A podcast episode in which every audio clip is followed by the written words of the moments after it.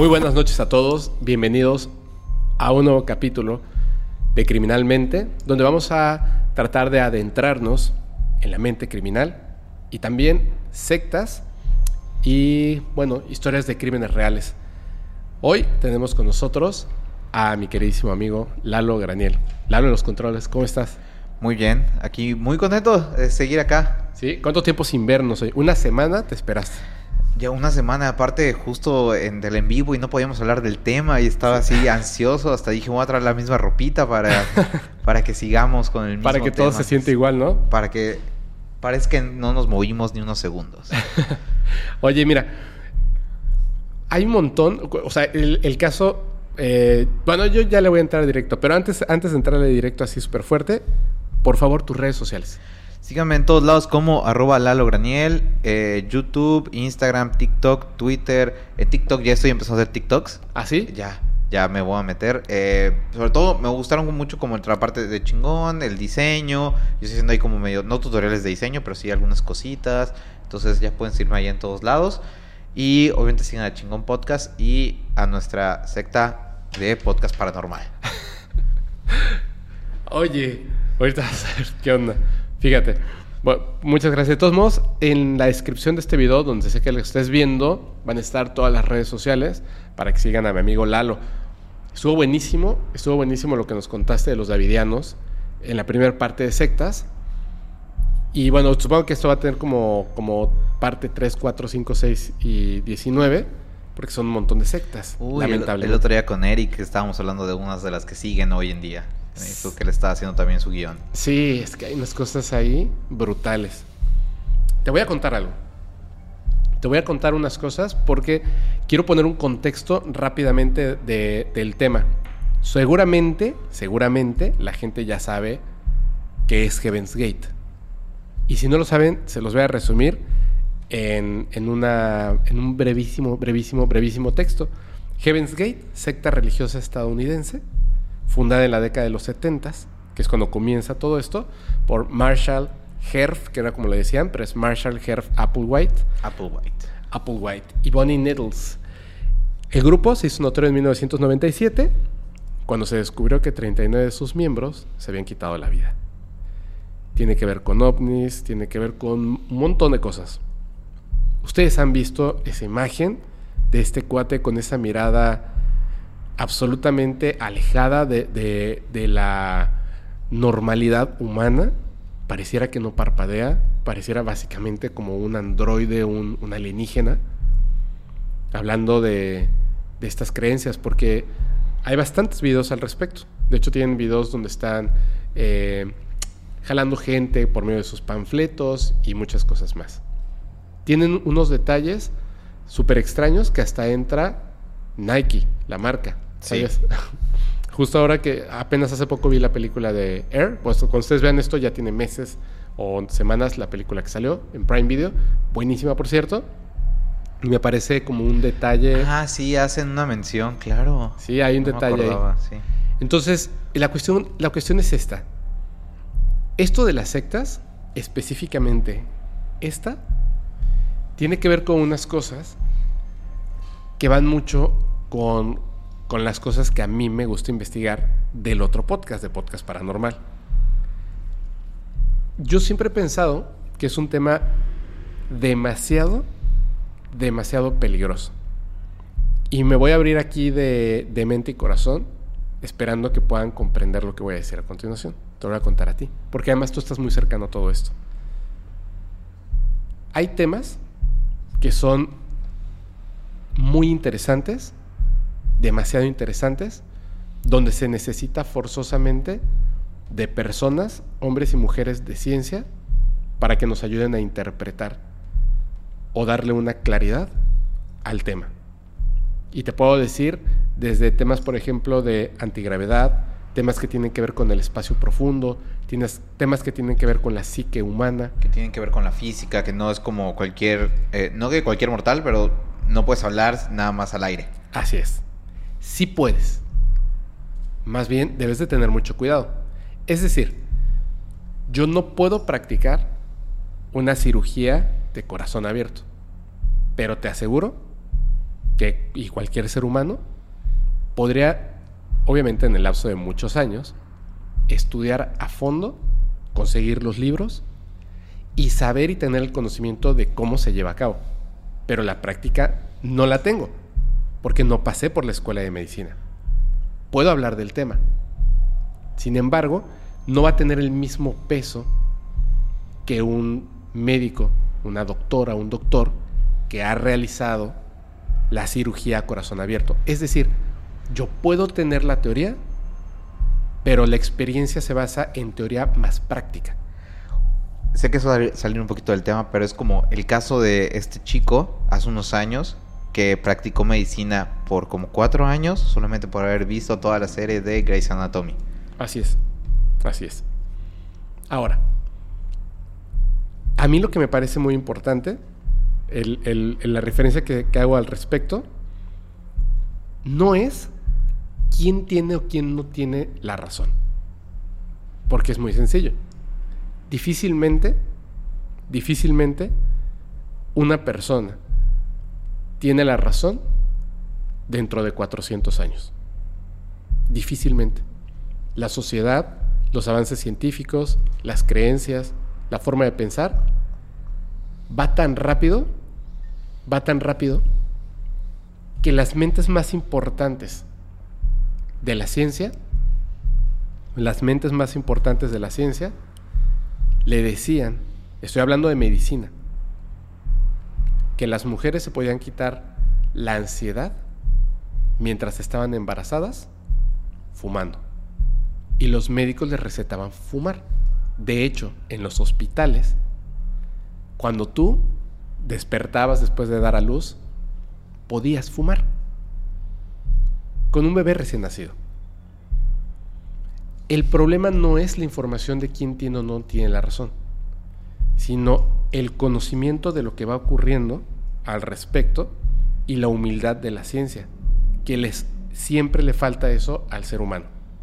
Siempre queremos tener la razón.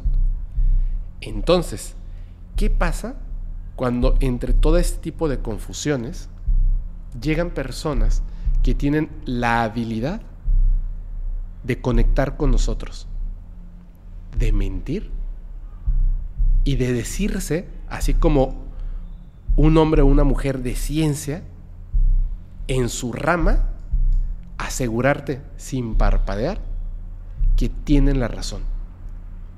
Lamentablemente, les creemos. Ahora, hoy en día, extrañísimamente, yo no lo, o sea, a veces digo, no lo puedo creer, pero es cierto, hay personas que creen que la Tierra es plana. Ah, sí. ¿Cierto? Sí. El otro día veía los argumentos. ok, no me estoy burlando de las personas que piensan que la Tierra es plana, pero están en un error. El problema no es estar en un error. Yo también estoy en un error en muchísimas cosas. El problema es esa suma de errores, ¿a dónde te va a llevar? que eso es lo que tenemos que ver.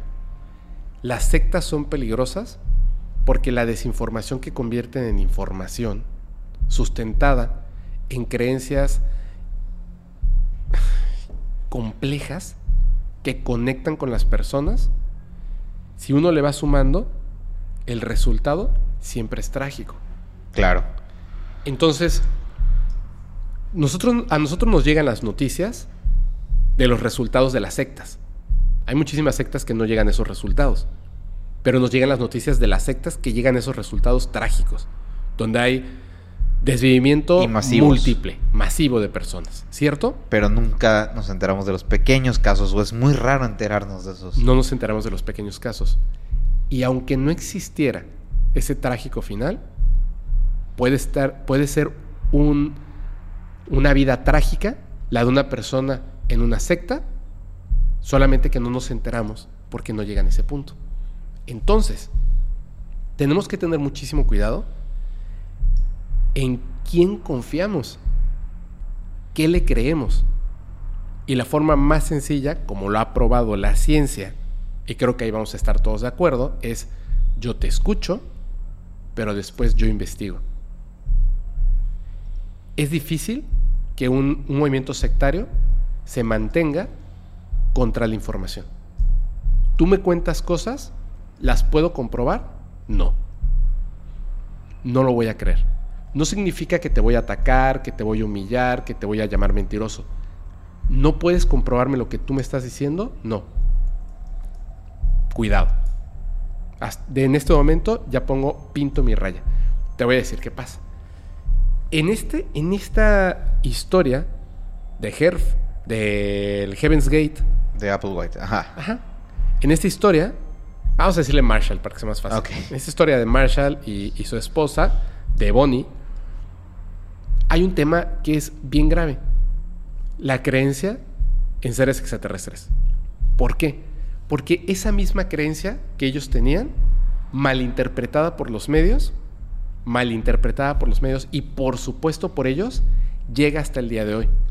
Fue como la última colita del pánico satánico 80s, 90s, que lo llevó a censurar mucho tema ufológico, creo. Claro. Lo que pasa es que, a ver, ellos, para que, para los que no sepan, ellos creían y tenían esas creencias de que eh, en la antigüedad, y yo también, ojo, esa es la cuestión. O sea, no podemos satanizar todo por la manera en la que malinterpretaron la información o el, el daño que le hicieron a la información. Que en la antigüedad, los hombres y las mujeres de la antigüedad habían confundido a los dioses que llegaban del cielo en esos escudos plateados, en esas nubes de luz, etc. Y a los seres que les daban mensajes, que los educaban, que les enseñaban, que les daban toda esta información, los confundieron por dioses pero se trataba simplemente de una raza de seres extraterrestres más avanzados tecnológicamente que pudieron llegar a la Tierra.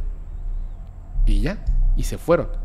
Y de ahí se aventaron a construir ideas, religiones y un montón de cosas. Es así de fácil. Pienso yo. Comprobado, pues por supuesto que no. A eso voy. Eso es lo que yo creo. Claro. Pero no los estoy invitando a creer. Les estoy invitando a que ustedes investiguen. Y van a ver que no existe evidencia más allá de conectar puntos y líneas y dices, bueno, puede ser una opción. No existe evidencia que lo niegue ni que lo apruebe. Por supuesto. Entonces crea tu propio criterio. Hasta ahí totalmente de acuerdo. Es que así debe de ser, pero no puedes así decir asegurarlo como tal. O sea, sí puedes, más tu espectador no debes de creerlo como tal.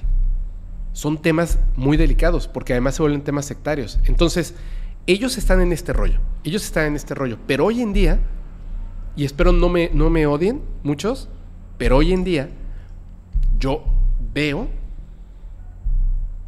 y muy de cerca a personas que tienen como microsectas que tienen que ver también con seres extraterrestres.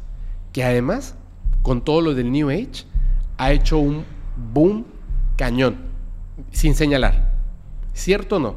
Sí, definitivamente. Pones un dinero te vistes de una cierta manera, viajas a un cierto lugar donde hay un guía espiritual, siempre hay un guía espiritual, siempre ese guía espiritual no se ve como tú y como yo, siempre utilizan ciertos medios para conectar contigo, en estos días utilizan psicodélicos y te dicen que estos seres que vienen de las estrellas se comunican con ellos por medio de telepatía, el pensamiento, les dan mensajes porque ellos son especiales y ellos están destinados a decirte a ti qué es lo que viviste y qué es lo que vas a vivir, cómo tienes que pensar, cómo debes de vivir tu vida. Totalmente sectario. Personas que aseguran que tienen contacto con estos seres sin evidencia, el otro día, justo para prepararme aquí, estuve viendo la semana pasada, dos semanas, em, un análisis de muchos de esos coaches sectarios. Y muchos. salían eh, cuáles eran como las dos influencias más grandes. Y uno es el cómo hablan. Claro. Es de Mussolini. Por al ser un gran orador. Y el otro, em, no recuerdo ahorita su nombre, pero no sé si ubicas este coach como sexual que estuvo muy de moda en los años 90, que era uno que te decía, tienes que vestirte de manera súper llamativa y ponerte cosas muy llamativas y decirle a las mujeres como eh, un, una adulación, como, ay, te ves, yo, está bien bonito ese vestido. te quedaría mejor este, si te lo pusieras con X cosa. Como que les das un... No sé quién sea. Se me olvida su nombre. Andrew Tate. Ah, ok, ok, ok. Andrew Tate. Ah. Eh, siguen justo estos dos métodos. El, uno, el cómo hablo, algo que llame mucho la atención. Y doy como un halago que parece verdad contra una falacia para que entonces, ¡pum!, se te quiebre. Y muchos de estos, eh, porque estuve viendo varios, varios, estuve muy metido un ratote. Mi YouTube va a estar ahí bien raro. Eh, justo eh, era esto que dices, voy, me tomo un video, digo algo que, sí, yo sé que hoy tú crees esto, esto y lo otro, pero entonces estás mal. Y yo tengo la verdad. Entonces como dice una verdad, pero a la vez me contradice, es como, a lo mejor él tiene algo que decir que no. Pero primero van conectando contigo. Sí. En base a todas las historias, esas cosas que conectan con nosotros. Nos dicen, por ejemplo, que estos seres quieren la, la, la felicidad, el amor y la paz para el ser humano, por medio de ellos. O sea, el ser no va a venir y va a bajar en su nave, ¿eh? no. O sea, él me va a decir a mí y yo te voy a decir a ti. Yo tengo el contacto, ocurre cuando tú no lo ves, cuando tú parpadeas, yo ya viví cinco horas con este ser, yo viajo a sus naves, es increíble y yo quisiera que tú lo experimentaras. Quiero que tú lo experimentes. Y la gente se empieza a pegar con esta Empatizar. Empiezas a empatizar porque te empiezan a decir cosas. Hay autores, eh, escritores, contactados, psicólogos, psicólogas. O sea, hay muchísima gente que realmente cree en esto. O sea, gente a la que hipnotizan y hablan de estos encuentros en sus otras vidas. Y hay una frase que utilizan además que me pareció que me llamó mucho la atención. Que has escuchado que en Latinoamérica que dicen que México es el segundo himno nacional más bonito del, Sí, del del mundo. mundo. Primero la marsellesa. ¿Por qué no lo investigas? ¿Y no es? Eso le dijeron a toda Latinoamérica. ¿Eso qué? Es un mito que hay en toda Latinoamérica. Ah. Nadie investiga el segundo lugar.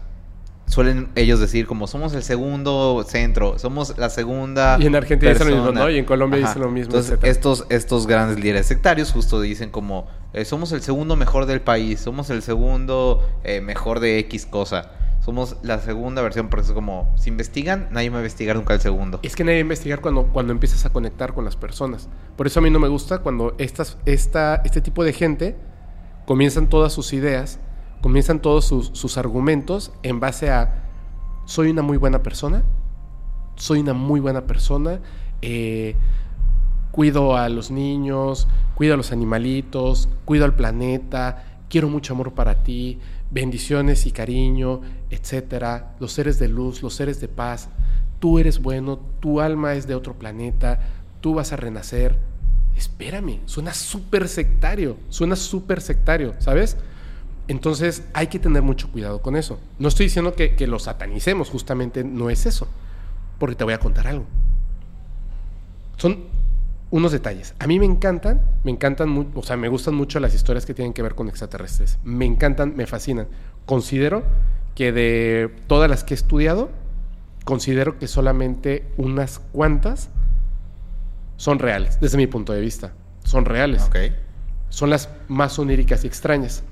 Entre estas historias, de las que yo creo que son reales, hay muchos encuentros en donde un ser te dice, el de eh, Ausuwan le dice, para que puedas viajar en, en esta nave en forma de cubo transparente, tienes que tomar estas pastillas, porque si no tu cuerpo no lo resiste y falleces. Hay historias donde personas que tienen que acudir al encuentro con estos seres de luz, que no tienen un cuerpo físico, que no tienen un cuerpo físico, lo repito, tú que vives en este cuerpo de carne, la vasija, el vehículo, como lo llaman ellos, tú tienes que consumir, o sea, te tienes que tomar estas pastillas. ¿De dónde las sacan? Ni idea. Te las tomas y después vas y tienes el contacto con el ser de luz. Porque las personas que no consumen esas pastillas después fallecen por radiación en los pulmones, en la piel, etc. Fallecen. O sea, tu cuerpo físico no resiste la energía de este ser, que es además radiación. Claro. Entonces tú necesitas consumir esas pastillas. ¿De dónde salen? ¿Quién sabe? Cuando fui eh, en Colombia, perdón que lo diga así, porque eso es lo que es. O sea, la palabra, eso es lo que lo define. Fui con esta secta en Colombia, donde estas personas amor, paz, comprensión. Ustedes lo saben por lo del libro que, que leí de Saint Germain, con esta historia que un contactado, Marcelo Larín, desde Suecia, me contacta para decirme algo que estaba pasando ahí, me cuentan algo que me parece muy impresionante. El que era el líder, el principal de- del, este, del culto, es el padre de los que ahora son los líderes del culto. Ah, mira. Dos hombres mayores que tienen esposas mucho, mucho, mucho, mucho, mucho, mucho, mucho. Me faltaron dos, mucho, mucho menores. No solamente eso. Cada mucho es una década, más o menos. Las ideas que ellos tienen están escritas en piedra. Así, tal cual. Son ideas de amor, de si puedes estar con la sociedad, pero tus creencias aquí, tus costumbres aquí, todo, tu familia es esta secta y nadie más. Pero adoctrinan gente para que vaya entrando a las sectas. Así funcionan las sectas y las religiones. No estoy hablando mal de ellos. Yo estuve ahí. Yo estuve ahí. El color negro representa la maldad. Uñas pintadas, bueno, ahorita no, pero uñas pintadas de negro, este, cabello negro, ojos negros, barba negra, playera negra, calzones negros, Pantalones pantalones, negros, negros, calcetines todo. negros, todo negro. Así yo dije, no, hombre, pues, o sea, mi armario, mi closet, básicamente es un portal al infierno. Todo es negro. Entonces, dije, bueno, ok, ¿no? O sea, pero tiene sus ideas y sus conceptos y me cuentan una historia. Un día, su papá, que sí tenía contacto con estos seres extraterrestres físicamente, ellos no, no necesitan ni ver un ovni, así, tal cual. Ellos ya creen. Claro, porque su papá era un contactado, que les dejó todas estas ideas y creencias que después ellos fueron fortaleciendo con el tiempo. Se llama la Iglesia del Amor, imagínate. Esto que ocurre, eh, dicen que una vez, en un momento, el papá, que ya tenía contacto con unos seres, iba a conocer a un ser de luz. Entonces, el ser extraterrestre que era humano, básicamente, humanoide humano, con el que sí podía convivir así, pues, este, sin ningún problema, le dijo, mira, ¿ves esa, como una cabañita, ahí en medio del bosque? Le dijo, ¿ves esa cabaña que está ahí? Sí, ahí va a ser el encuentro. Toma. Y le dio dos pastillas. Tómatelas. ¿Por qué? Porque si no te las tomas, la energía de este ser destruye tu cuerpo. Se las tomó, entró. El, el ser obviamente era una luz, era una luz que estaba ahí, que for- de repente tenía forma humana, de repente no, no hablaba, no producía ruido, nada, solamente era una luz blanca muy potente. Se comunicaba con él por medio del pensamiento. Ok. Entonces, obviamente, nosotros, para que yo les pase toda esta información, ya me eché 10 minutos. Sí. Ahí es, hago una pregunta, aunque tenga una respuesta muy larga, muy larga, muy larga, es un instante. De ¡pup! toda la información, te la paso telepáticamente, toda la información, toda la información, toda la información. Después de un rato, le empezó a doler muchísimo la cabeza. No sabe si por la información que estaba recibiendo que era demasiada para su cerebro o por la energía del ser. Ya estaba pasando la pastilla, ¿no? O ya estaba pasando el efecto de la pastilla, por supuesto, y salió. Esta es una historia. Pero como esas historias de contactados y pastillas para evitar que tu cuerpo físico se dañe, un montón. Segundo punto. En las historias de contactados, historias extraterrestres y todo esto, que yo considero que pueden llegar a verse hasta cierto punto algunas como sectarias, está la creencia y porque eso conecta con un montón de religiones y creencias de normales, o sea, no normales, me refiero a que ya existen en el planeta y que han existido durante mucho tiempo.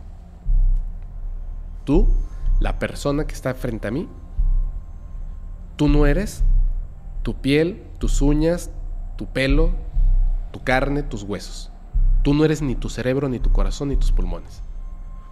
Tú eres un espíritu o alma, que es distinto, pero tú eres el espíritu que habita esa materia, ¿cierto? Esa es la creencia. De Sí. hecho, yo creo eso. Y no es mentira, o sea, to- el ser humano se ha preguntado filosóficamente toda la vida qué somos porque no somos nuestro cuerpo. Así es. H.P. Lovecraft, en ese libro que me encanta porque de verdad es que tiene que ver con extraterrestres, está bien chido. Los que susurraban en la oscuridad, no puedes viajar con tu cuerpo al planeta de estos seres, no puedes. Pero no solamente ahí, hay un montón de historias, un montón de historias, reales o no, no lo sabemos, donde te dicen seres extraterrestres o seres divinos o ya en la sociedad, tú no eres tu cuerpo. Tú no eres tu cuerpo. Eso es solamente la vasija. Entonces, si nosotros le sumamos todo esto y de repente abrimos las redes sociales y vemos gente que se está llenando de números en cualquier red social por estar diciendo cosas que tienen que ver con este conocimiento de historias de contactados, de vida extraterrestre, acomodándolo a su beneficio, uno diría, no pasa nada. Pero yo les pongo, les propongo lo siguiente. Ustedes saben de qué personas estamos hablando. Entren a ver los comentarios. Más allá de lo que lamentablemente la gente cree y le pregunta a estas personas, las respuestas de estas personas. Yo no digo que no sean contactados, pero no tendrían que tener mucho, mucho, mucho, muchísimo cuidado de la información, viendo que en la historia el ser humano del cual me cuento, te cuento y los cuento ellos también, somos fácilmente manipulables, hablando de nuestra mente. Fácilmente un ser humano, hablando de su psique, lo empujas y se cae. Fácilmente, esa es la verdad. La parte más blanda es eso. Siempre queremos proteger las partes bajas, etcétera, no el estómago porque no tenemos ahí huesos y nos van a atacar con un cuchillo, nadie te va a atacar con un cuchillo. Tu salud mental es lo más importante. Si tú quieres contar tu historia de contactismo, primero escucha lo lamentable que ocurre con algunas personas. Lo has mencionado varias veces. Hay que tener mucho cuidado. con mucho cuidado. Muchísimo. Yo he tenido contactados ahí en el programa y yo, yo les voy a preguntar todo y me tienes que responder todo. Porque veo personas y personajes de poder, hacer, o sea, muy, muy allegados a estas personas, que creen y confían en lo que dicen, que tienen agendas ocultas. Esa es la verdad. Esa es la verdad. Y no es, no es, algo, no es algo tan simple. Y cuando uno no conoce todo, pero los escucha hablar, les cree. Si tú crees en ellos, está bien. Si se los demuestras, les estás dando poder sobre tu persona. Ese es el tema con las sectas. El líder, cuando se da cuenta de que tiene, ejerce un poder sobre todas las personas que están ahí. Porque aquí no es lo mismo. Sale el malo, ¿no? Ahí. No es lo mismo creer a estar adoctrinado. Claro, claro, por supuesto. Gracias. Qué buena frase. Eso es. Porque justo lo que hacen no es que creas. Porque todos queremos en el amor, todos queremos en la paz, todos, todos sabemos que no somos solo nuestro cuerpo. Pero cuando te adoctrinan, te persuaden, te retienen a la fuerza, psicológicamente, ya no estás creyendo porque crees. Ya estás siendo ciegamente un seguidor más. Así es.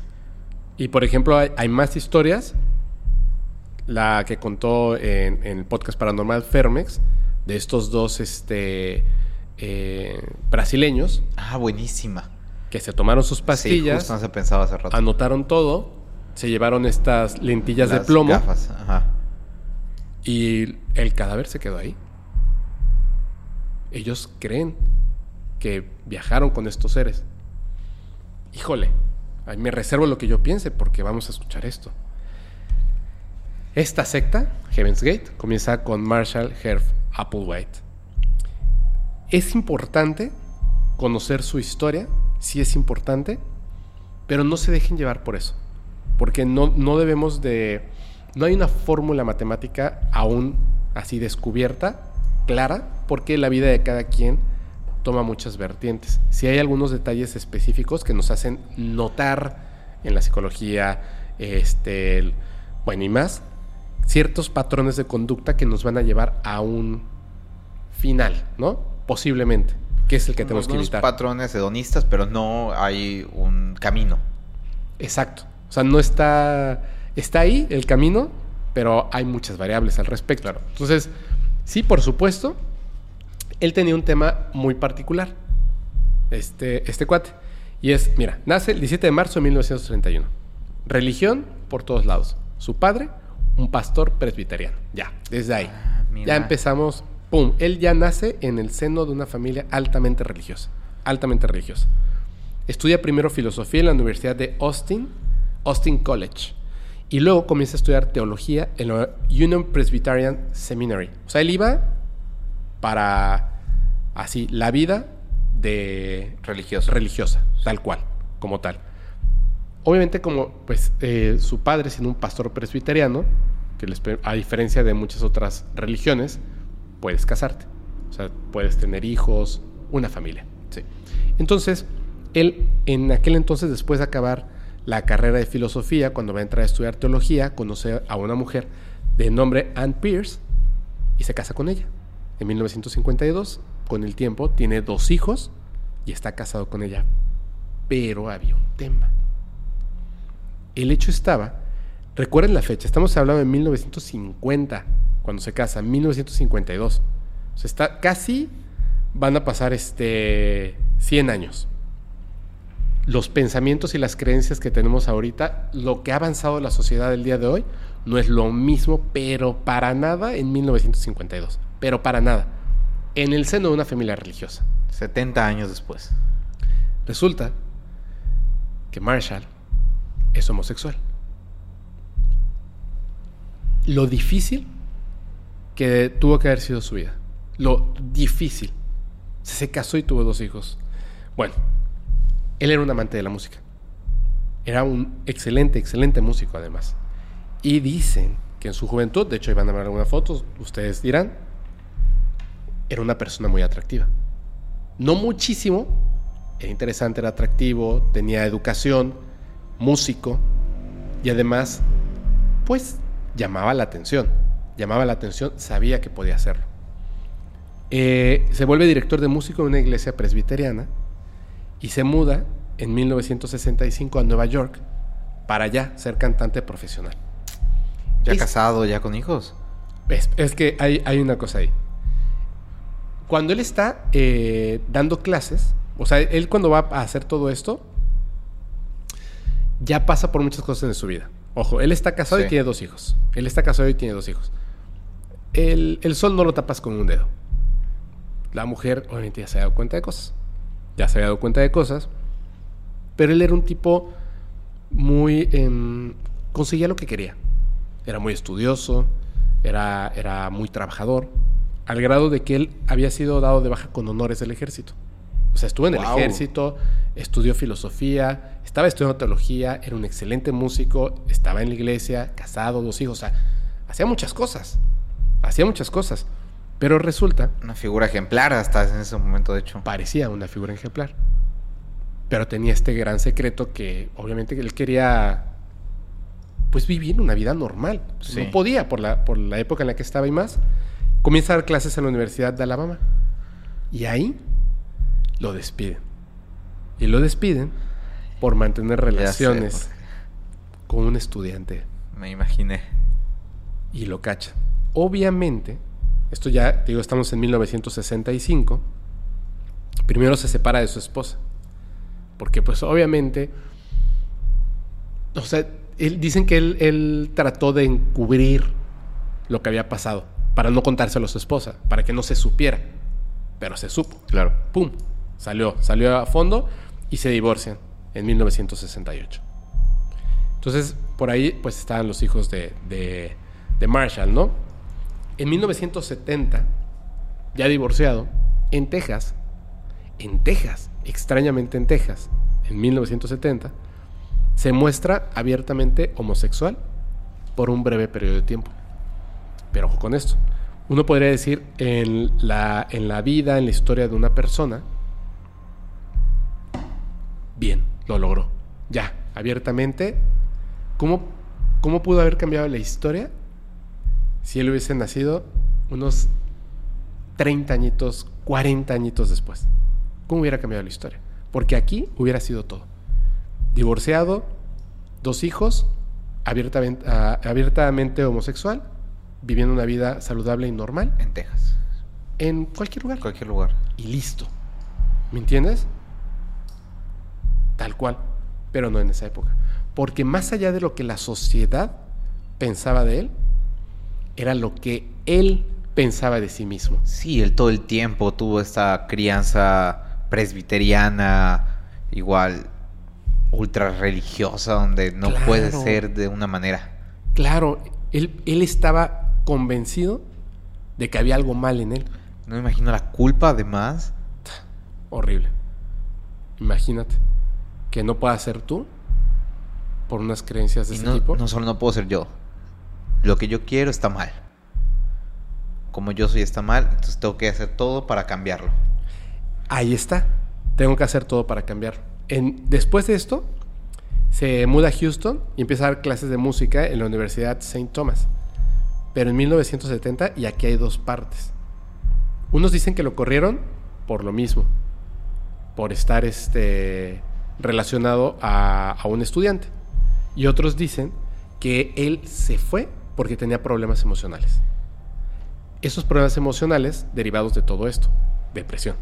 Escucho, no era tan grande. O sea, había como sufrido muchos cambios en su vida muy pronto. Sí, y estar escondiendo esto toda la vida y cuando de repente ya quieres sacarlo a la luz, te das, o sea, te ves al espejo y no tienes nada de malo, no tienes nada malo, pero por toda la enseñanza religiosa tú crees, estás convencido de que está mal, de que está mal, estás pecando y tonterías de esas. Entonces, este, posiblemente yo creo que sí, puede ser que hayan sido incluso las dos cosas, que estaba en un momento de depresión y que había eh, pasado por, por algo con algún otro estudiante, pues porque el cuerpo es cuerpo, ¿no? Y, y bueno, llega un momento muy importante en la vida de Marshall, porque en 1972 conoce a Bonnie. Pero aquí está la cosa. Uy, un roto para un descosido, como lo hemos visto con un montón de historias. Sí. En un montón de historias. Bonnie era mayor que Marshall. Bastante. Chécate eso. ¿Cuánto bastante? O sea, no tanto, pero, Ok. pero sí era Sí. notorio que era mayor que él. Y aparte es importante el hecho de que, de que era notorio que era mayor que él. Porque un, un hombre homosexual, ¿por qué se enamoraría de una mujer mayor? ¿Me entiendes? Aquí viene la parte importante. El 29 de agosto de 1927 nace en Houston. Él era cuatro años menor que ella. Ok. Entonces no era tanto, pero es notorio. Ahorita, va a ser- ahorita voy a eso. Fíjate. Cuando ella estaba chiquita, dice que ella y su madre salían al patio de atrás de su casa a buscar ovnis. Intentar hacer contacto con los ovnis. Y si lograban hacer contacto telepático con los ovnis, pedirles que bajaran y se las llevaran con ellos. Práctica que Bonnie repetía con sus hijos, porque Bonnie era una enfermera, ella era enfermera y se había casado en 1949, tenía la cantidad de cuatro hijos. Hay unos videos, supongo que vamos a ver al- alguno aquí, de repente lo escucharán, donde su hija está hablando de esto, que salía con su mamá, con Bonnie, a buscar ovnis al patio, así como Bonnie lo hacía con su madre, con la abuela, tal cual. En 1970, su matrimonio comienza a deteriorarse. Y esa es una parte muy importante, porque a Bonnie le gustaban todos los temas esotéricos, astrología, top. Eh, boom en esa época. Boom, además. Boom, además. Todo eso, este tipo de temas, astrología, eh, teosofía, ocultismo, desde chiquita buscando ovnis en, en el cielo, Claro. tal cual. Yo, yo- sabemos que acaba bien Sí. feo, sabemos acaba bien feo, pero yo digo, híjole, sí me, sí me llega bien fuerte esta historia, ¿sabes? Hay que tener mucho cuidado. Se empieza a deteriorar su, su matrimonio porque está tan clavada en estos temas que ella decía que por me- estos medios ocultos contactaba con el espíritu de un monje que se llama Francis. O sea, ya era, ya el esposo ya estaba así de, ya, o sea, ya estás hablando, O sea, el esposo no era Loco. creyente para nada. posiblemente era creyente, pero al grado que ella, evidentemente no. Al grado que ella, evidentemente no. Un día una medium, porque obviamente frecuentaba mediums, astrólogos y todo este tipo de, de- de gente, como tú y como yo, sí. le dijo, aquí, y, quiero, ya saben, ustedes me encantan los temas paranormales. Quiero marcarlo con negritas, en mayúsculas, en letra gruesa, con marcador amarillo y hasta le ponemos unos focos.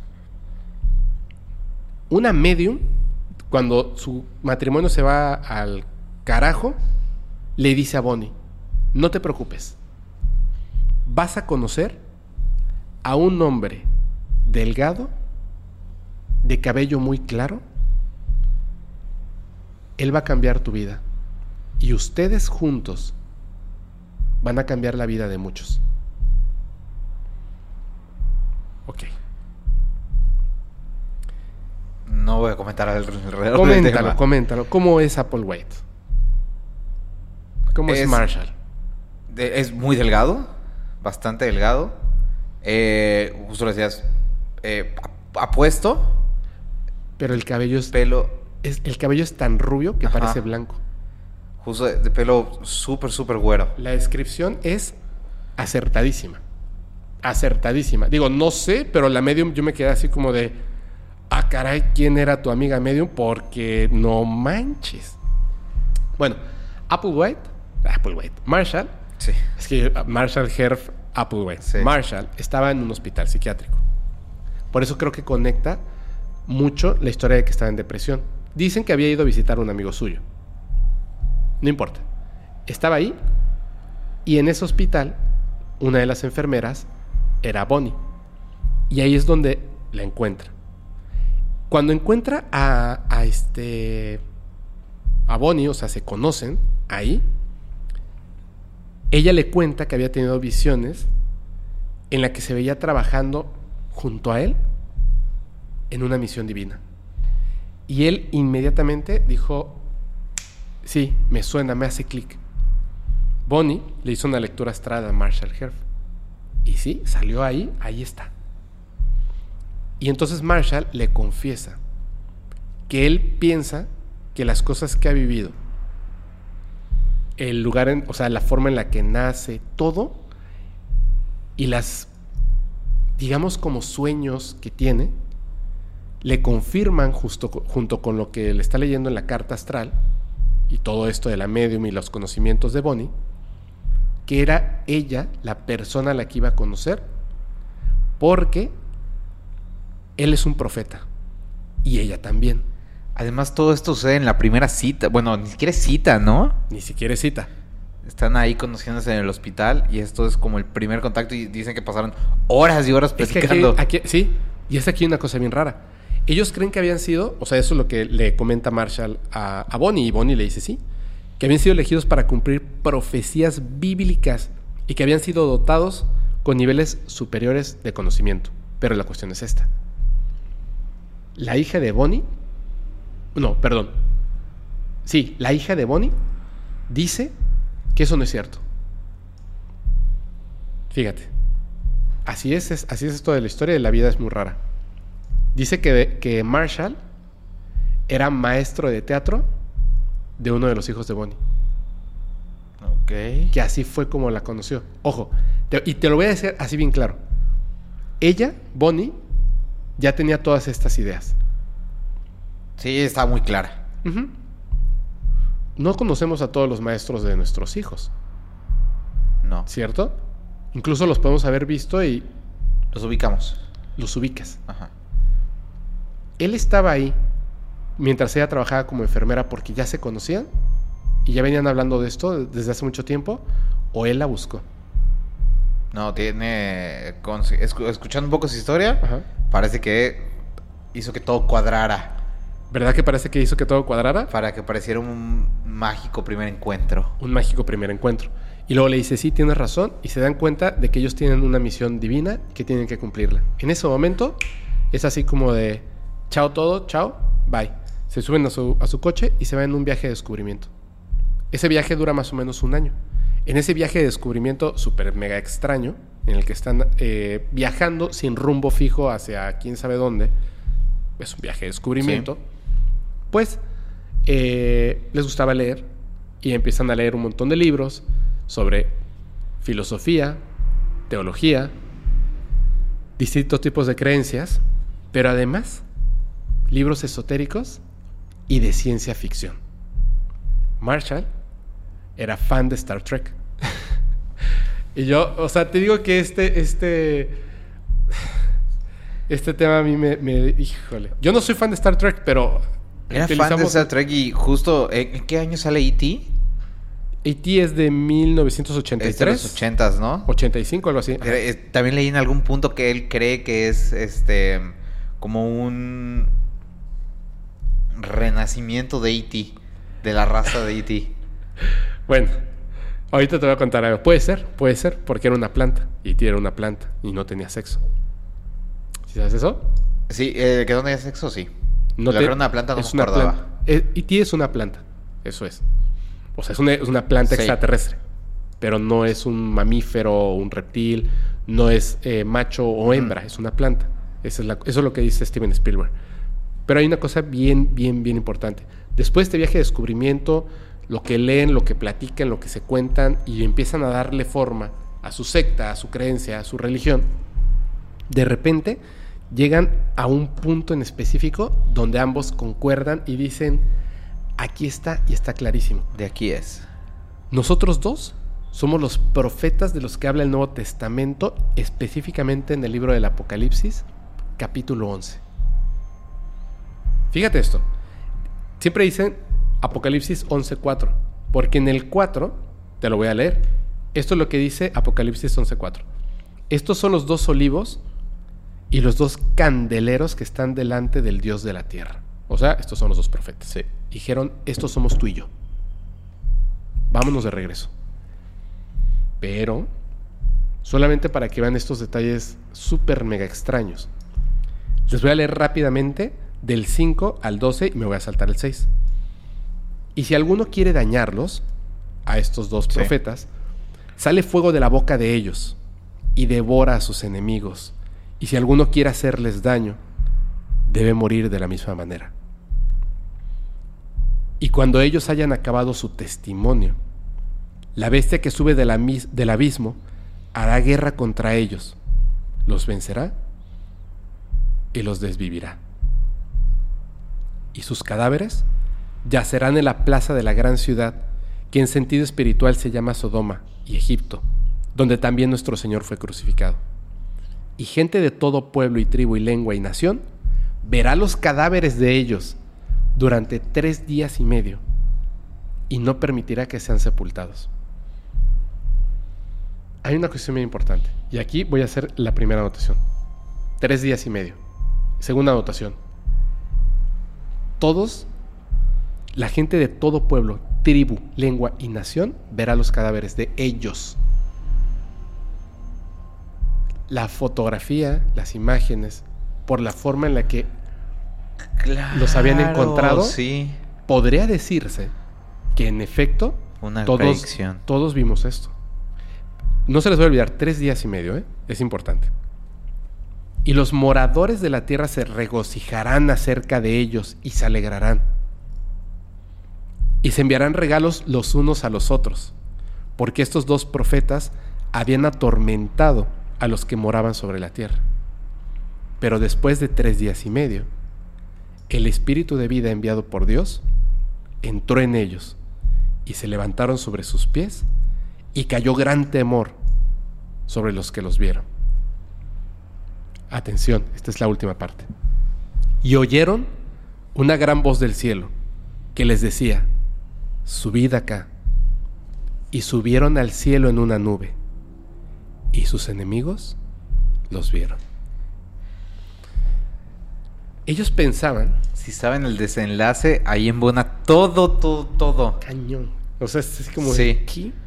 Bueno, ellos pensaban que hace dos mil años, cuando Jesús resucitó, había sido recogido por una nube, por una nave extraterrestre.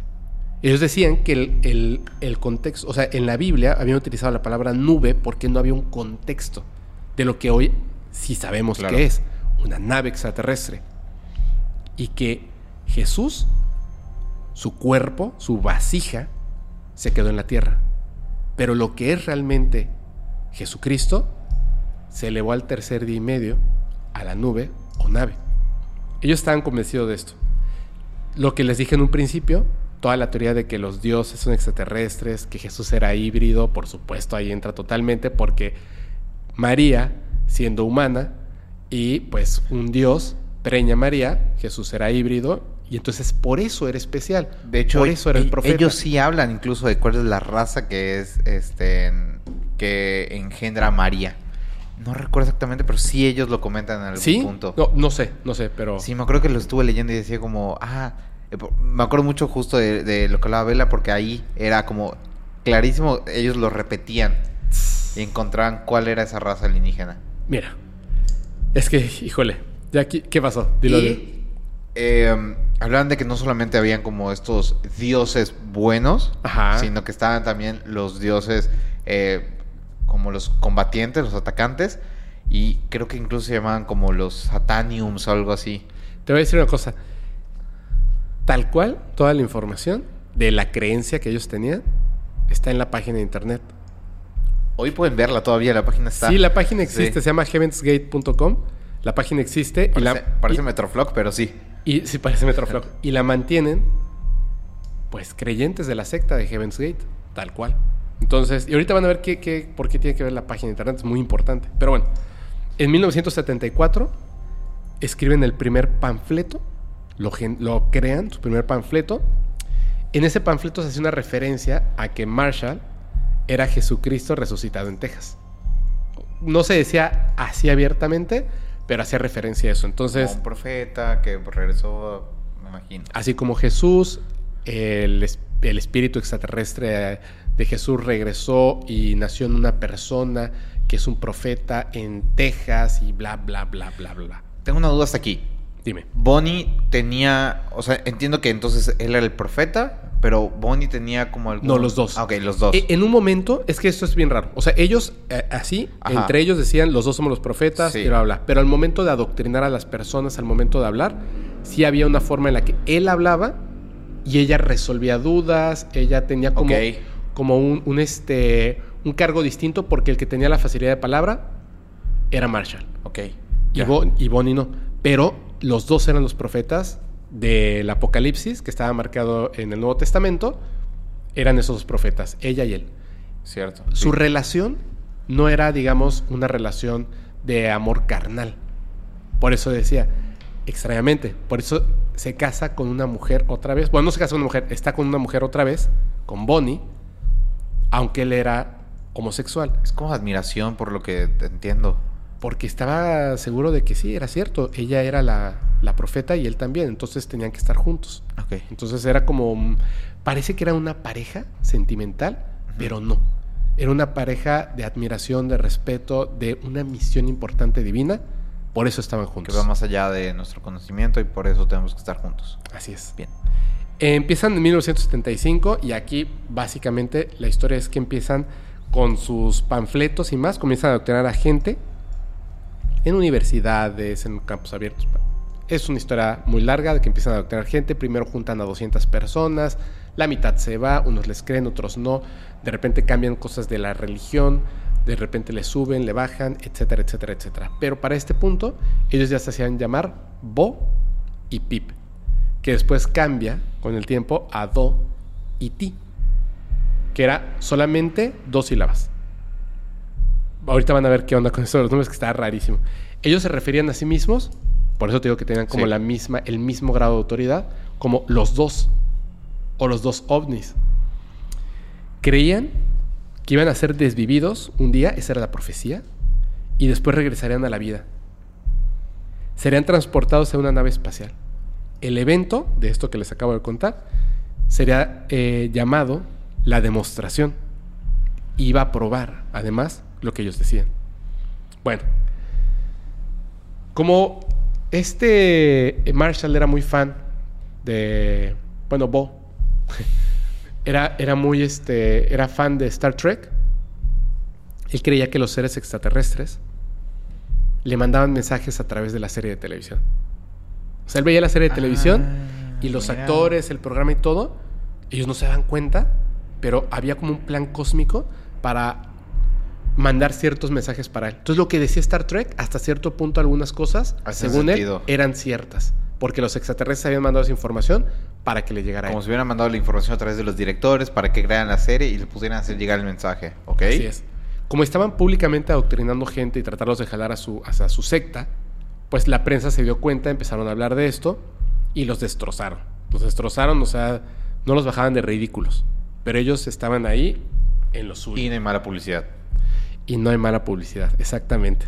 exactamente. Porque la gente al final llegó el mensaje. Mira, ellos eh, tenían su tarea sagrada, ¿no? Profecías bíblicas. Y que básicamente ellos dos como profetas, como todos los profetas, tenían que guiar a la humanidad hacia un nuevo nivel de existencia espiritual. Que ellos tenían, estaba muy, muy este...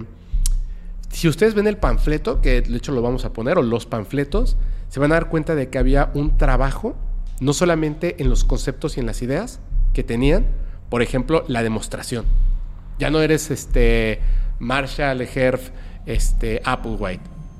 Y ni- tú, tú ya no eres Bonnie. Ahora vas a Sí. ser. Yo, eh, tú vas a ser Bo y yo voy a ser este Pip. Y al rato tú eres T y yo soy este. Do. Do. ¿No? Y habían como formas de hacer. O sea, de que cada, cada miembro de la secta tuviera su propio nombre. Pero no solo eso. O sea, habían diferentes conceptos que tenían sus palabras. Así, esto, esto se llama la demostración. Esto de acá se llama el este subida de nivel. Eh, tú ya no eres Lalo, ya no eres este Eduardo Graniel. Ahora vas a llamarte La y al final te vamos a poner este tenía que acabar con Odi. Ahora eres la Odi. Y tú ya no eres Fepo, ahora eres Feodi. Ay, qué feo, me tocó horrible. Feodi. Pero justo. Luego te dicen este feo. no, pero tiene que ver mucho con esta despersonalización, que es lo que decíamos. Desligarte de tus seres, pues al final cambiarte de nombre, quitarte toda tu identidad. Es que voy a eso. Ellos empiezan a reclutar gente en las universidades, como por eso te dije, o sea, como este cuate, ¿no? Ahí en Manchester, Sí. en la universidad. ¿Por, ¿Por qué en la universidad? Uno, muchísimas personas, muchísimas personas jóvenes que quieren salirse de las creencias antiguas, quieren tener creencias nuevas, tienen conflictos, están descubriendo el mundo, quieren creer. Estamos en eso, somos una esponja y en ese momento hay que tener cuidado con la información que llega a nuestros oídos personas insatisfechas con la vida convencional, había, había pasado el movimiento hippie, por supuesto, o sea, habían muchos Claro. cambios y muchas cosas que estaban ahí. A través de estas reuniones y retiros que, en las que empiezan a difundir todas sus ideas, panfletos, conceptos y más, eh, van pasando el mensaje y empiezan a tener una cantidad de adeptos. No eran muchos, pero tenían un pequeño grupo de, creyentes que los convencen de irse a vivir junto con ellos a una comunidad aislada. Entonces, bueno, eran comunidades que tenían que alquilar pequeños espacios, campamentos, a veces así en, pues, a la intemperie, Sí. para poder dedicarse por completo a su fe. Y aquí viene, aquí viene lo, lo cañón, ¿no? Porque como bien dices, o sea, ellos estaban preparando para algo que iba a ocurrir, como estaba descrito en el, en el Nuevo Testamento. Las creencias de Heaven's Gate, tal cual, ya conformado con su nombre y todo, eran parte, o sea, habían creencias evidentemente cristianas, muchas de espirituales, que hoy podríamos decir muchas de estas New Age, Sí. New Age y las creencias de extraterrestres. Entonces, eh, ya cuando están en este rollo, hace más siguiente nivel, lo que te decía. El, Ah, este, sí, claro, iban al si- siguiente nivel. Siguiente nivel. Porque era como, como una universidad del conocimiento de estas cosas que te decían y literal ibas de un, Tra- trascender a otro nivel. ibas así y tenías que llegar hasta el último nivel para que entonces ahora sí puedas pasar a la otra vida. Dejar tu cuerpo físico y pasar a la otra vida con nuestros hermanos extraterrestres. Fíjate esto. eh, empiezan una de las creencias principales, pero te dije, es muy parecido a esto, que creo que todas las sectas lo tienen. Sí. Empiezan con que, primero que nada, para que puedas ser parte de Heaven's Gate, para que puedas ser aceptado por nosotros, por el culto a la hermandad y más, tienes que empezar a negar tus deseos y necesidades humanas. Esto incluye y principalmente, el primero que siempre te, te fomentaban, el sexo. Cero. El dinero, la posesividad, para que te puedas convertir en un ser puramente espiritual y te puedas preparar tu siguiente vida en el siguiente nivel. Claro que aquí con Marshall hace sentido porque él lo que quería era reprimir todo su, Gracias, exacto. Todo su carácter sexual. Exacto. Él quería reprimirlo. Porque no, no podía ser un ser espiritual si pensaba que, que- que su deseo sexual era malo. Entonces no podía ser un ser espiritual, como supuestamente. Por eso te digo, él sí creía esto. O sea, ellos sí creían esto. Bueno, en junio de 1976 reúnen a sus seguidores en el Bosque Nacional Medicine Bow, al sudeste de Wyoming. Porque les dicen que la nave, los extraterrestres, van a llegar. Va a hacer la demostración, va a hacer una visita de los ovnis y van. Y no pasa nada. pues obviamente no llegó la nave. Ok. Pues obviamente no llegó la nave. ¿Eso qué año fue? 1976. Ok. Y lo que inmediatamente cuando pues, pasa el tiempo, pasa el tiempo y no llega la nave, le dicen a sus este pues a sus a sus a sus allegados, a las personas Sí. de la secta, le dicen, "No, ¿saben qué? Cancelaron. Voy a hacer una pequeña pausa aquí, porque es muy importante. Sí. Hay una persona, en- bueno, hay varias personas en Estados Unidos, en México y en varios países de, de América por lo menos, que hacen demostraciones públicas donde atraen extraterrestres. ¿Lo has visto alguna vez? Mm, No. Una persona que es un reportero de, no me acuerdo qué estado en Estados Unidos, va porque hay un, un, este, un pastor Ok. así barbón y más, que dice que puede contactar con nuestros hermanos galácticos. Entonces, obviamente, la nota empieza así como de, "Pff, este cuate está loco, ¿no? Y llega y le dice, no, sí, y Iván le dice, tú me dices qué día y a qué hora, ¿no? Entonces, el periodista le dice, mañana a las 4 de la tarde, ¿no? O, o ahorita. Sí. Algo así, porque aparte el cielo estaba totalmente despejado, no había, o sea, como que no había nubes, todo el cielo azul. Entonces van y le dice, sí, bien. Entonces salen así como a campo abierto, caminan. En ese entonces no habían drones, para empezar. Y empieza este cuate así a gritar, este, hermanos del cosmos, así, ust- ustedes saben que yo los amo, bla, bla, bla, bla. Este, de- demuestren de- eh, que... Como muéstrense. Muéstrense, hagan una señal de su existencia. Eh, hermanos, yo los convoco, hermanos del cosmos. Y de repente, un ovni. No, es- ¿en serio? Sí. Entonces las sí cámaras, ver. las cámaras de televisión lo graban y termina la nota diciendo, pues se apareció. Parece impresionante. Pero eso, hablando de la parte paranormal, aunque no lo crean, hay formas de lograrlo. Hay formas de lograrlo. Para empezar, no es que tengas que ser un hombre o una mujer religiosa, sino que tu cuerpo tiene que estar privado de ciertas cosas, como si es el alcohol, el cigarro, tener una buena alimentación y ser una persona espiritual. Pues este pastor lo logró, como algunos lo logramos cuando somos niños, porque pues básicamente no consumimos alcohol, no drogas, no cigarro y tenemos una vida espiritual. No tienes la mente nublada, por así decirlo. Así es. Sí.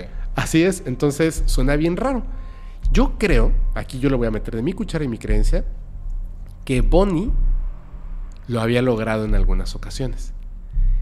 Y para... Pues desde niña, justo. pero lo a lo mejor había logrado que se presentara. Y entonces ella pensaba, como no cuajaba el culto, como no se, no se hacía numeroso, quizá pensaron que ella los podía convocar.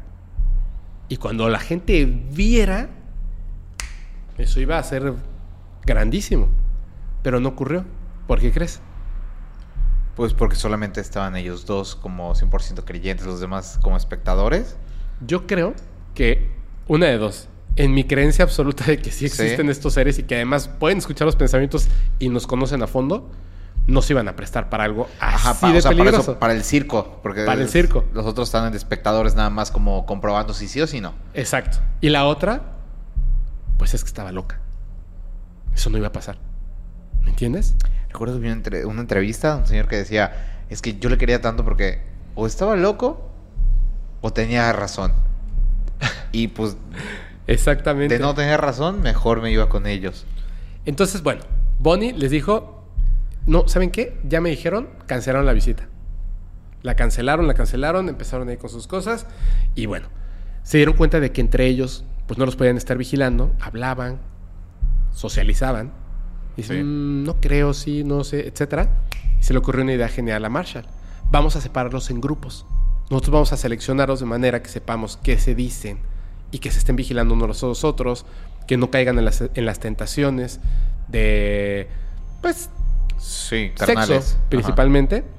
Y los, y los denominan Star Clusters, que significa grupos de estrellas. Entonces, cada grupo de personas eran los Star Clusters. Luego, bueno, ya empiezan a meterles súper fuerte la idea, porque para este entonces ya estaban viviendo juntos. A diferencia de, de- los davidianos, ellos no podían salir y hacer su vida normal en, en sociedad. Vivían todos ahí. Y aquí es donde se empieza a poner bien macabra la cosa, porque les empieza a decir que el cuerpo, esto, es solamente el recipiente y que hay que abandonarlo en favor de una existencia superior para poder viajar con nuestros hermanos, ¿no? Antes, antes de que sigas, aquí justo una de las técnicas en coaching y en, en, las- en estas sectas, justo es empezar a seccionarlos en grupos, porque cuando ya es demasiado no puedes tener el control. Entonces, así es. das como, le das a estos pequeños núcleos, a uno le das como el liderazgo, el poder. Así es. Y es como tú eres el cercano a nosotros, entonces tú nos tienes que reportar. Y de esa manera se van haciendo como este árbol, Ajá. donde pueden tener a todos como controlados. Y, y además empiezan a aceptar ideas más... es más fácil. Más fuertes, Ajá. Si somos poquitos y de cuatro soy el diferente, pues es como, ah, bueno, me atacan. Si somos 80 y entonces 20 somos los diferentes, bueno, es como, ah, no soy tan solito. Claro, si estoy en una reunión de 80 personas y me paro y me voy, quizá nadie se dé cuenta Exactamente. de que falto. Pero si solo somos tres, Todos se van a dar cuenta. todos se van a dar cuenta. Sí. Entonces, bueno, les empieza a decir esto de que el cuerpo es solamente un recipiente, que el mundo está a punto de ser reciclado o limpiado, que van a llegar estas, eh, esta nave por para recoger a aquellos, únicamente aquellos que hayan logrado el nivel necesario de transformación. Solamente para ellos. Y bueno, que cuando viajen en esa nave van a ir a un nuevo nivel de existencia. No es que vayan a ir a otro planeta, no eso es lo de menos. O sea, es otro nivel de, de existencia. O sea, básicamente tú vas a dejar de ser un humano y te vas a convertir en un ser extraterrestre. Lo que sea que eso signifique, ¿no? Este proceso argumentan requería, obviamente, despojarte de todo, dejar todo atrás en la Tierra. Todo, todo. Posesiones, dinero, creencias, cuerpo. Todo. Entonces la gente, pues deja sus trabajos, a sus familias, abandonan los vicios, Claro. todo. Y se van a la secta Heaven's Gate. Y ya ahí, con todo esto de, de- de la sexualidad y más, tenían que usar ropas para que ocultaran las formas de sus cuerpos, para evitar cualquier tipo de excitación. Así, ocultarlo totalmente. Cortarse el cabello. Las mujeres estaban así como, todos tenían como el mismo El corte de cabello, cortito, cortito. Y ahí es donde se cambian el nombre a dos sílabas, terminado en Odi. Entonces yo era Ah, Feodi y tú eras la Odi, ¿no? Así, tal cual. Entonces iban cambiando. Es- Esto ya llegamos a 1980 y ya tienen la asombrosa cantidad de 80 seguidores. O sea, ya. Sí. ya era un Ya número. Ya era un número. Pero resulta que en 1983, Bonnie tiene cáncer. ¡Pum! Le hacen una cirugía y le tienen que extraer un ojo.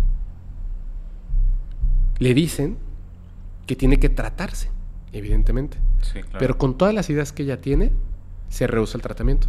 Porque dice, no, mis eh, amigos extraterrestres no me van a dejar fallecer hasta que llegue el día que vengan por nosotros. Porque yo soy una profeta. Yo tengo una misión importante. Claro, Así que no si necesito, no necesito el tratamiento.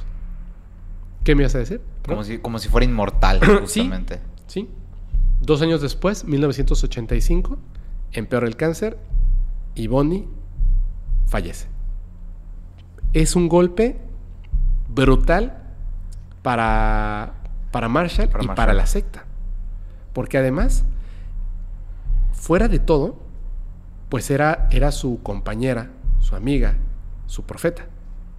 Crema el cuerpo, tira las cenizas Aparte, todo el tiempo eran dos. todo el tiempo. Imagínate, es una secta Sí. que están liderando dos personas y de repente ¡pum! Se va. Y entonces la gente queda confundida, confundida, y él, como lo había vivido cuando en, en- en su juventud, entra nuevamente en depresión. Y les dice, ya ves que ya vivían todos en- así Sí, juntos, En la comuna. regresen con sus familias. Que habían muchas cosas que me estoy brincando, como que mantenían contacto con las familias, habían como espías ahí para ver que, que las familias no los fueran a reportar a la policía, bla, bla, bla, bla. Ajá. Pero bueno, dice, regresen con sus familias. Regresen con sus familias, él se queda pensando un, un largo tiempo y después de esto llega a la idea de que ella era un vehículo roto. O sea, se rompió el vehículo por el, por el cáncer, se rompe el vehículo y ella se había adelantado. Ah, claro, porque ah, no podía hacer de otra manera. se había adelantado. Entonces les vuelve a hablar a todos, véngase de regreso, ¿no? Obviamente algunos ya no volvieron. Algunos pues ya la familia cuando los vieron, todas estas ideas, todo lo que había pasado, que Bonnie se había rehusado a este, al tratamiento del cáncer, eh, con el cabello así. Todos con cabellos cortados, vestimentas acá como medio togas. Es así como de, Me oye, imagino, aparte, si no tenía dinero porque se despojaban todos los bienes, medio malnutridos, No, seguramente. A muchos dijeron no, pero otros regresaron. Estos que regresan llegan y entonces Marshall ahora sí está totalmente decidido y empieza a cambiar un montón de cosas. Es tanta la decisión que tiene que un año después, en 1986, Marshall y seis integrantes deciden castrarse. Ya nada de, de, voy a reprimir mis deseos sexuales. Castrarse.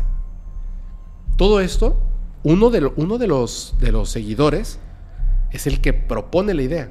Marshall abraza la idea y hacen un sorteo para ver quién es el que, el que va a ser castrado primero. La persona que es castrada primero se propone como voluntario para ser, yo voy a ser el primero, para, para que me castren, yo. O sea, como un acto de. Quiero hacerlo. Ajá. Estaba feliz. Hay, este video después él hablando acerca de todo esto. Está ok. súper feliz. Cuando ya va a llegar el día en que, ahorita el desenlace, está súper feliz. Esta misma persona. Ahora, esta persona que, que es castrada, pues obviamente tú no puedes ir a un hospital y decir, porque no fue una castración química, fue una castración Sí. tal cual. Entonces no puedes ir y decirle, oiga, por favor, retíreme mis cosas, por Ajá. favor. No se puede Los órganos. había una enfermera que era parte de, de Heaven's Gate. Entonces dice, yo lo voy a hacer. Consiguen todo y hacen la operación ahí en donde están ellos. Duda. Dime. Eh, eran puros hombres, imagino, ¿no? Los que. No, la mayoría eran hombres. Ok, pero se veían mujeres. Sí habían mujeres. Ah, va. Pero no todos, ¿eh? O sea, no era obligatorio. Pero había gente tan convencida Claro. que al final fueron seis personas y Marshall. Entonces, que este primero, cuando lo, lo castran, llevan a cabo toda la operación. La enfermera lleva a cabo la operación. Pero cuando está en el postoperatorio, empiezan las cosas mal. Se inflama, comienza y dice, ¿saben qué? Ni modos. O sea, lleven... eh, pues hay que ir a un hospital. Sí. Y lo logran curar.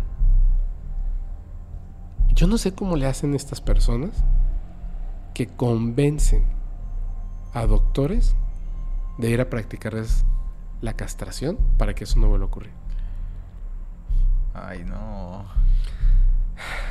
Al menos de una manera más segura, pues.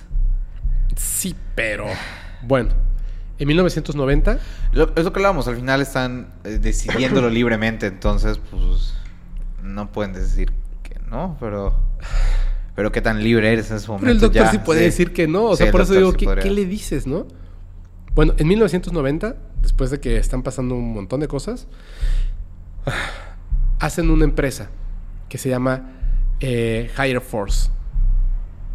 Esta empresa es una empresa de programación. Ah, Hacen páginas web. Están tan, o sea, hacen las cosas tan bien que tienen unas ganancias enormes. O sea, en un año facturan 400 mil dólares. Y con estas ganancias fructíferas ya no van a poner panfletos y a adoctrinar a uno por uno. empiezan a poner anuncios en periódicos importantes, en revistas, como en el Times. Pero no creas que un anuncio así.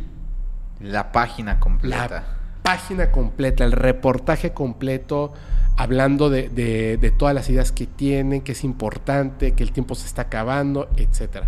Y con todas estas ganancias que empiezan a tener, seis años después, en 1990, fundan esta empresa de páginas web y Sí. en 1996 se van a vivir en octubre a una lujosa mansión de Santa Fe, que es donde va a ocurrir el evento principal. Aparte aquí ya el internet era todo lo que daba, bueno, no Bueno, todo lo que daba, pero comenzaba. ya comenzando había pocas personas que sabían hacer páginas web, entonces si tenías una página web era porque pues, de alguna manera eras importante entre la sociedad. Así es. Sin embargo, lo siguen ridiculizando. Por supuesto. Con la página web y todo esto, pues más. Lo que Pero había gente que se enganchaba. Cualquier persona que crea estos temas, de repente lo dice públicamente, muchas veces es ridicul- ridiculizado. Así es.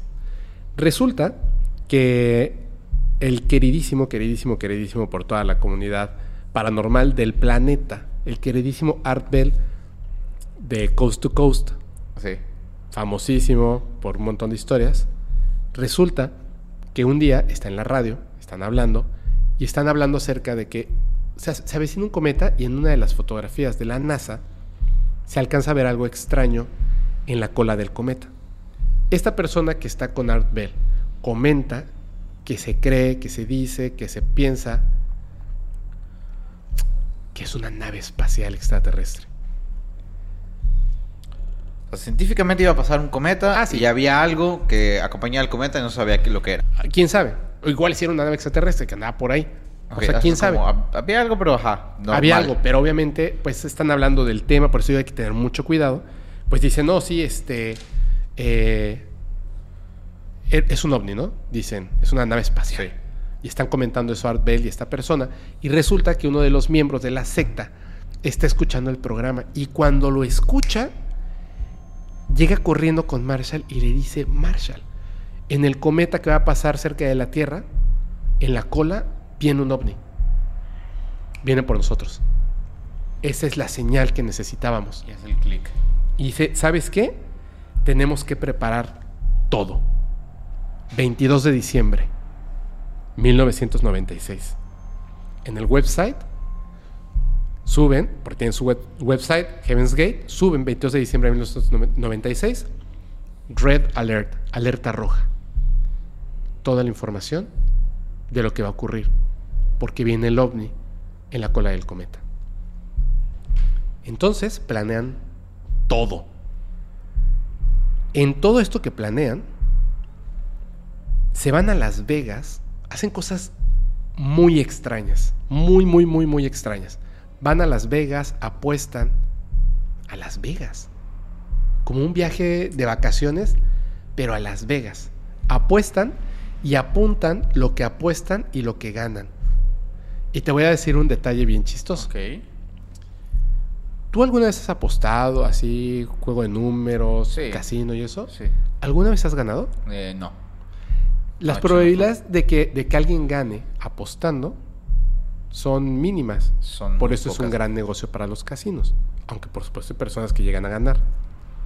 Por eso la suerte pues es, es la, no es la constante. Evidentemente, que le pegues al gordo es algo rarísimo. No es que ellos hayan ganado mucho dinero, pero no perdieron. Es raro, ¿no? Es un detalle. No más ahí. Sí, aparte, o sea, co- como... eh, lo relaciono como si fuera justo bíblico. Es, pues, previo a... Pero no es un pecado jugar. Es que justo previo a, a la cuaresma, lo que tienes es el carnaval, Ajá. que es la fiesta de la carne. Tienes razón. Tienes todos, eh, tienes como libertad de vivir todos los pecados y justo luego vas a tu penitencia. Entonces me suena parecido, pero, o sea, ser. extraño que aparte sea apuesta y no Apuestas en Las Vegas. Sí, Y que lo apunten como para qué, ¿no? sí. Si ya te vas. Luego van a un monasterio y en el monasterio, al ver a estas, las túnicas, dicen, necesitamos algo así. Entonces compran un montón de tela negra y em- confeccionan sus túnicas. Que esto es como parte de, de lo que se queda en la cultura popular. Sigue la foto. La foto. Hay pinturas, hay imágenes y más. Todos vestidos de negro. Primero se ponen unas pulseras bordadas, que tenía la información. Después hacen un parche de manera triangular que es, eh, decía Heaven's Gate. Es nuestro símbolo igual. Ah, sí. Oye, no. Nos Heaven's de Gate. negro, tenemos un símbolo de un triángulo. Espérame, no. Hacen su Heaven's Sí. Gate Away Team. O sea, eh, equipo Heaven's Gate que ya se va. Sí. Se lo ponen por acá, bla, bla, bla, bla. Ya, esto van a ser los preparativos. Acuérdense que todo empieza el 22 de diciembre, pero empiezan a hacer sus preparativos. Primero de marzo de 1996, compran 39 pares de tenis Nike. que luego Nike, después de que ocurre el evento, tiene que sacarlos del mercado. Por supuesto. Y gente que había comprado esos tenis se llegan a vender hasta en 3 mil dólares. Bueno, esto van preparando todo, tienen videos de la preparación, de las 39 personas vestidas con esta túnica negra, con el bordado, mostrándolo, entrevistándose entre ellos, diciendo, ¿qué piensas? ¿Cómo estás? Dice la persona que fue castrada. Estoy muy emocionado. Es el día más feliz de mi vida. El nivel de convencimiento, no, brutal. Sí. Entonces, llega el trágico y terrible día. 26 de marzo de 1997. Tenían ellos un cuaderno cuando les permitían salir, cuando les permitían salir porque tenían que vivir todos ahí en conjunto, cuando les permitían salir, tenían un cuaderno de visitas en el que apuntaban su nombre, la fecha, de- la fecha y hora de salida y cuando regresaban apuntaban la fecha y hora de llegada Ok. todos apuntaron sus nombres como la salida. ¿Me entiendes? Sí. La fecha y hora de salida, hoy. 26 de marzo de 1997. Y en la llegada, algunos escribieron nunca. Otros escribieron adiós. Otros colocaron un signo de interrogación. Ya se iban. Y les voy a contar esto. Cuidado. ¿Qué fue lo que pasó? pusieron todas tus posesiones, lo poco que tenían de posesiones materiales, en bolsas y las colocaron al lado de sus camas. Todos, por alguna extraña razón, tenían unos cuantos dólares en los bolsillos. Algunos dicen que eran tres monedas, cinco, no, sí, tres monedas de un dólar y un billete de cinco dólares. La cuestión está en que todos tenían una cantidad de dólares en la bolsa. No sé por qué. Como la barca de Caronte. Exactamente, como para pagar, ¿no? Sí. Pero el cuerpo se iba a quedar extraño. Hicieron grupos de 15 personas, hicieron sus grupos de 15 personas para que unos ayudaran a otros a pasar a, a- a subir a la nave. Y entonces combinaron fenobarbital con pudín de chocolate o con jugo de manzana para poderlo comer, que no supiera horrible o beber. Y después le daban un trago a una botella de vodka. Las 15 personas comían el pudín de chocolate con fernobarbital, le daban el trago al, al, este, a vodka, vodka. se acostaban al lado de sus pertenencias con las monedas en las bolsas. Y dos personas, o sea, el, el grupo restante, digamos, de las, eh, pero dos personas, les ayudaban a ponerse bolsas de plástico en la cabeza para que dejaran de respirar. Cuando ya habían dejado de respirar, que ya estaban pues fallecidos, retiraban las bolsas de plástico y al cadáver lo cubrían con una manta morada de forma cuadrada, que es esa imagen espeluznante Sí. de todos vestidos de negro con tenis Nike, con un parche, Y acostados Y las mantas encima. y las mantas moradas encima. Después de esto, pues obviamente como van las primeras 15 personas, luego 15 más, luego 7 y los últimos dos que por supuesto los encuentran sin la manta morada, porque no hubo quien les quitara la bolsa de plástico para poderles poner la, la manta morada. Claro. Fallecen sin avisar a nadie. Dentro de esta casa. Tengo una pregunta para ti. Y lo dije desde hace rato. ¿Cuánto tiempo después crees que se dieron cuenta que habían fallecido? Tres días después. Tres días, y, tres días y medio después. Lo que hicieron es que eh, Marshall envió paquetes, cinco paquetes, a cinco personas de su confianza. Estas cinco personas habían pertenecido al culto y habían decidido no regresar en ese momento cuando les dijeron no pueden irse y, y no regresaron, pero seguían siendo de su confianza, seguían en contacto. Claro. Les mandó un paquete. En ese paquete había una carta. La carta decía lo siguiente. En el momento que leas esto, ya habremos abandonado nuestros vehículos. Imagínate. Cuando las personas leyeron esto, ya sabían exactamente qué era lo que había pasado. Entonces llegan tres días y medio después. Y ya todos habían fallecido. Solo voy a repetir una vez más Sí. lo que decía el Nuevo Testamento en el libro del Apocalipsis, en el 11, 4, dice, estos son los dos olivos y los dos candeleros que están delante del Dios de la tierra.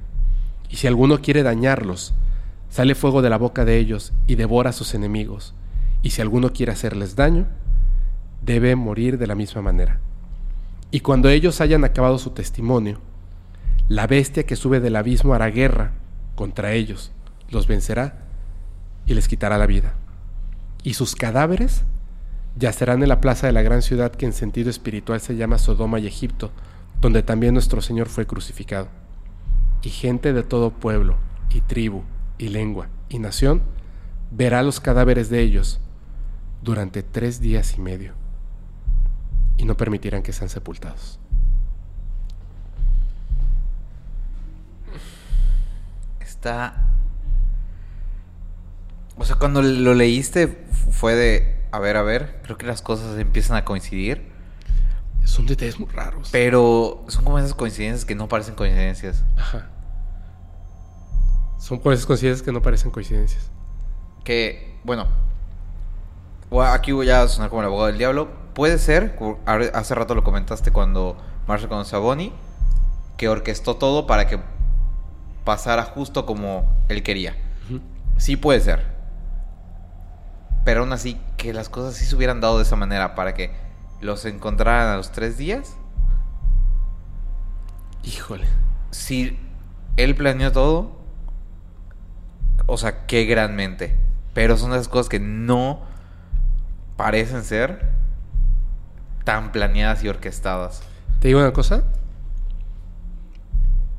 El conocimiento, cuando hay mucho conocimiento en una persona, lo llegamos a confundir incluso hasta con magia. El conocimiento. Él estudió filosofía. Conocía la mente. Conocía al humano. Era un excelente orador. Después, teología.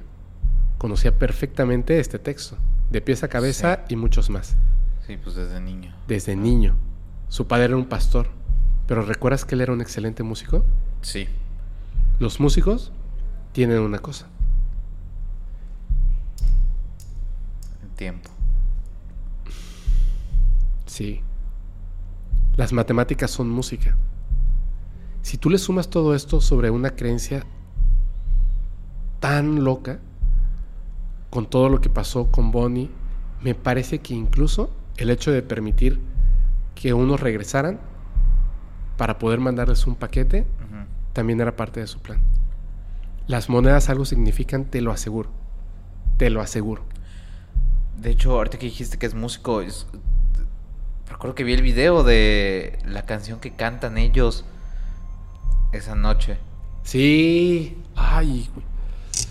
Hay una y Es se, macabro. y se ven, o sea, es como esta canción del himno a la alegría. No, no sé si él la escribe, pero, no sé. pero es, o sea, es como esto de preludio que se ve tan bonito, pero que sabes va- que va a acabar horrible. Exactamente. Está, pero cañón. Y aparte, ah, como dices, todo tan orquestado que hay gente que no estuvo esa noche, pero que siguen llevando las páginas, que siguen llevando el culto. Sí. O es como, no me imagino lo que ha de ser para los que no estuvieron ahí, porque no, no se merecieron trascender al otro nivel. Híjole. No manches, no, qué feo. Es que hay entrevistas de personas que, que no estuvieron ahí y que siguen pensando que él era bueno. Y ella también. Que siguen creyendo que era cierto. Incluso hay quienes, extrañamente, cuando con el tiempo, supongo que habrán cambiado de parecer, pero sintieron que habían perdido su momento. No, está, está. Qué locura.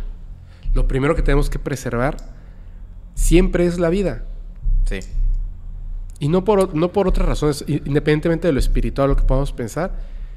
Hombre, si no sabemos por qué estamos aquí, podemos entender, podemos entender por lo menos, no es que tengamos una misión, pero tenemos que descubrirlo viviendo. O sea, quédate, quédate, vive y haz cosas espectaculares. O sea, no, no esto.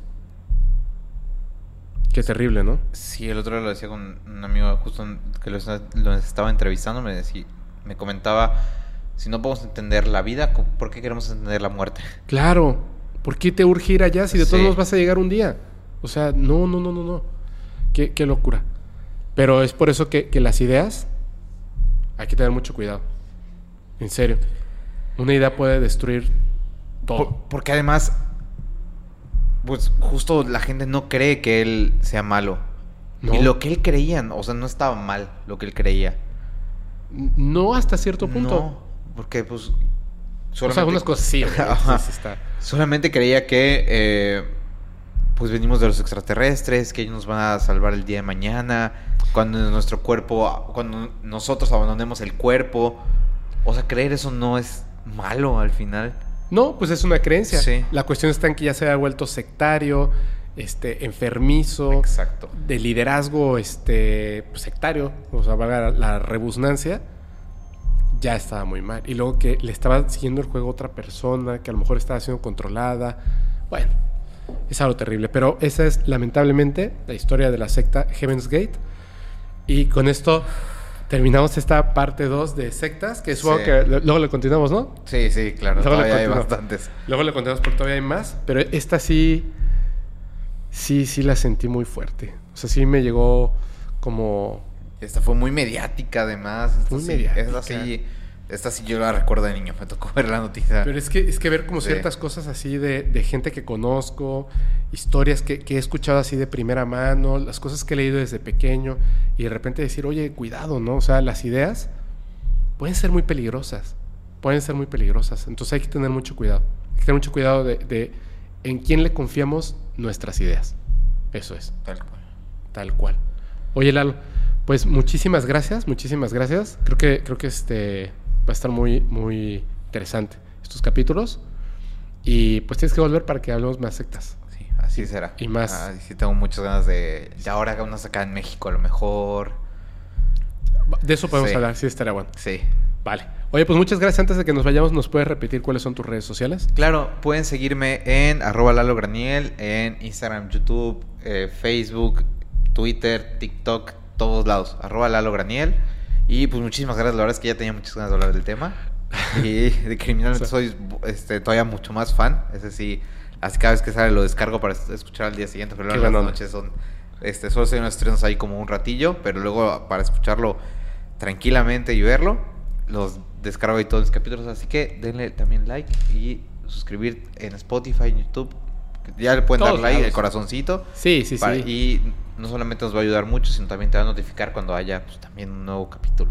De hecho, gracias. Eso es bien importante. Yo les voy a, les voy a pedir, les voy a suplicar que si les gustó, like y sobre todo compartir, comentar, hacerlo como, como, no sé, mostrárselo a alguien que crean que esto le pueda parecer interesante y luego no lo dejen ahí. Contrasten esas ideas, coméntenlo, platíquenlo, lleguen a, cosas que ustedes perciban, ¿no? Que a lo mejor a nosotros se nos escaparon. Por supuesto, la historia es mucho más grande, siempre es mucho más grande, pero me parecieron que estos eran unos puntos muy interesantes. Eh, muchas gracias. Tu correo es lalo.heavensgate.com. Y está todo en negro con unas letras así verdes grandotas para que me puedan encontrar. No, pero no sería Lalo, ¿era qué? Era Eh, eh, La doy. la doy. La doy. La doy. Arroba Qué horror. Heaven's Gate. Voy a contactar a Heaven's Gate a ver. Sí, Eso es lo que es lo que es una- un detalle muy curioso. Alguien eh, hoy en día tiene un correo que termina en arroba heavensgate.com. Sí, porque siguen contestando. Claro. Extraño. O sea, hay gente que tiene ese correo, que tiene una tarjeta de presentación que dice, toma, mándame un correo y ves eso y dices, mejor no. Cuidado. Pero bueno, nos vemos este, la próxima semana. Gracias a todos y pasen buenas noches.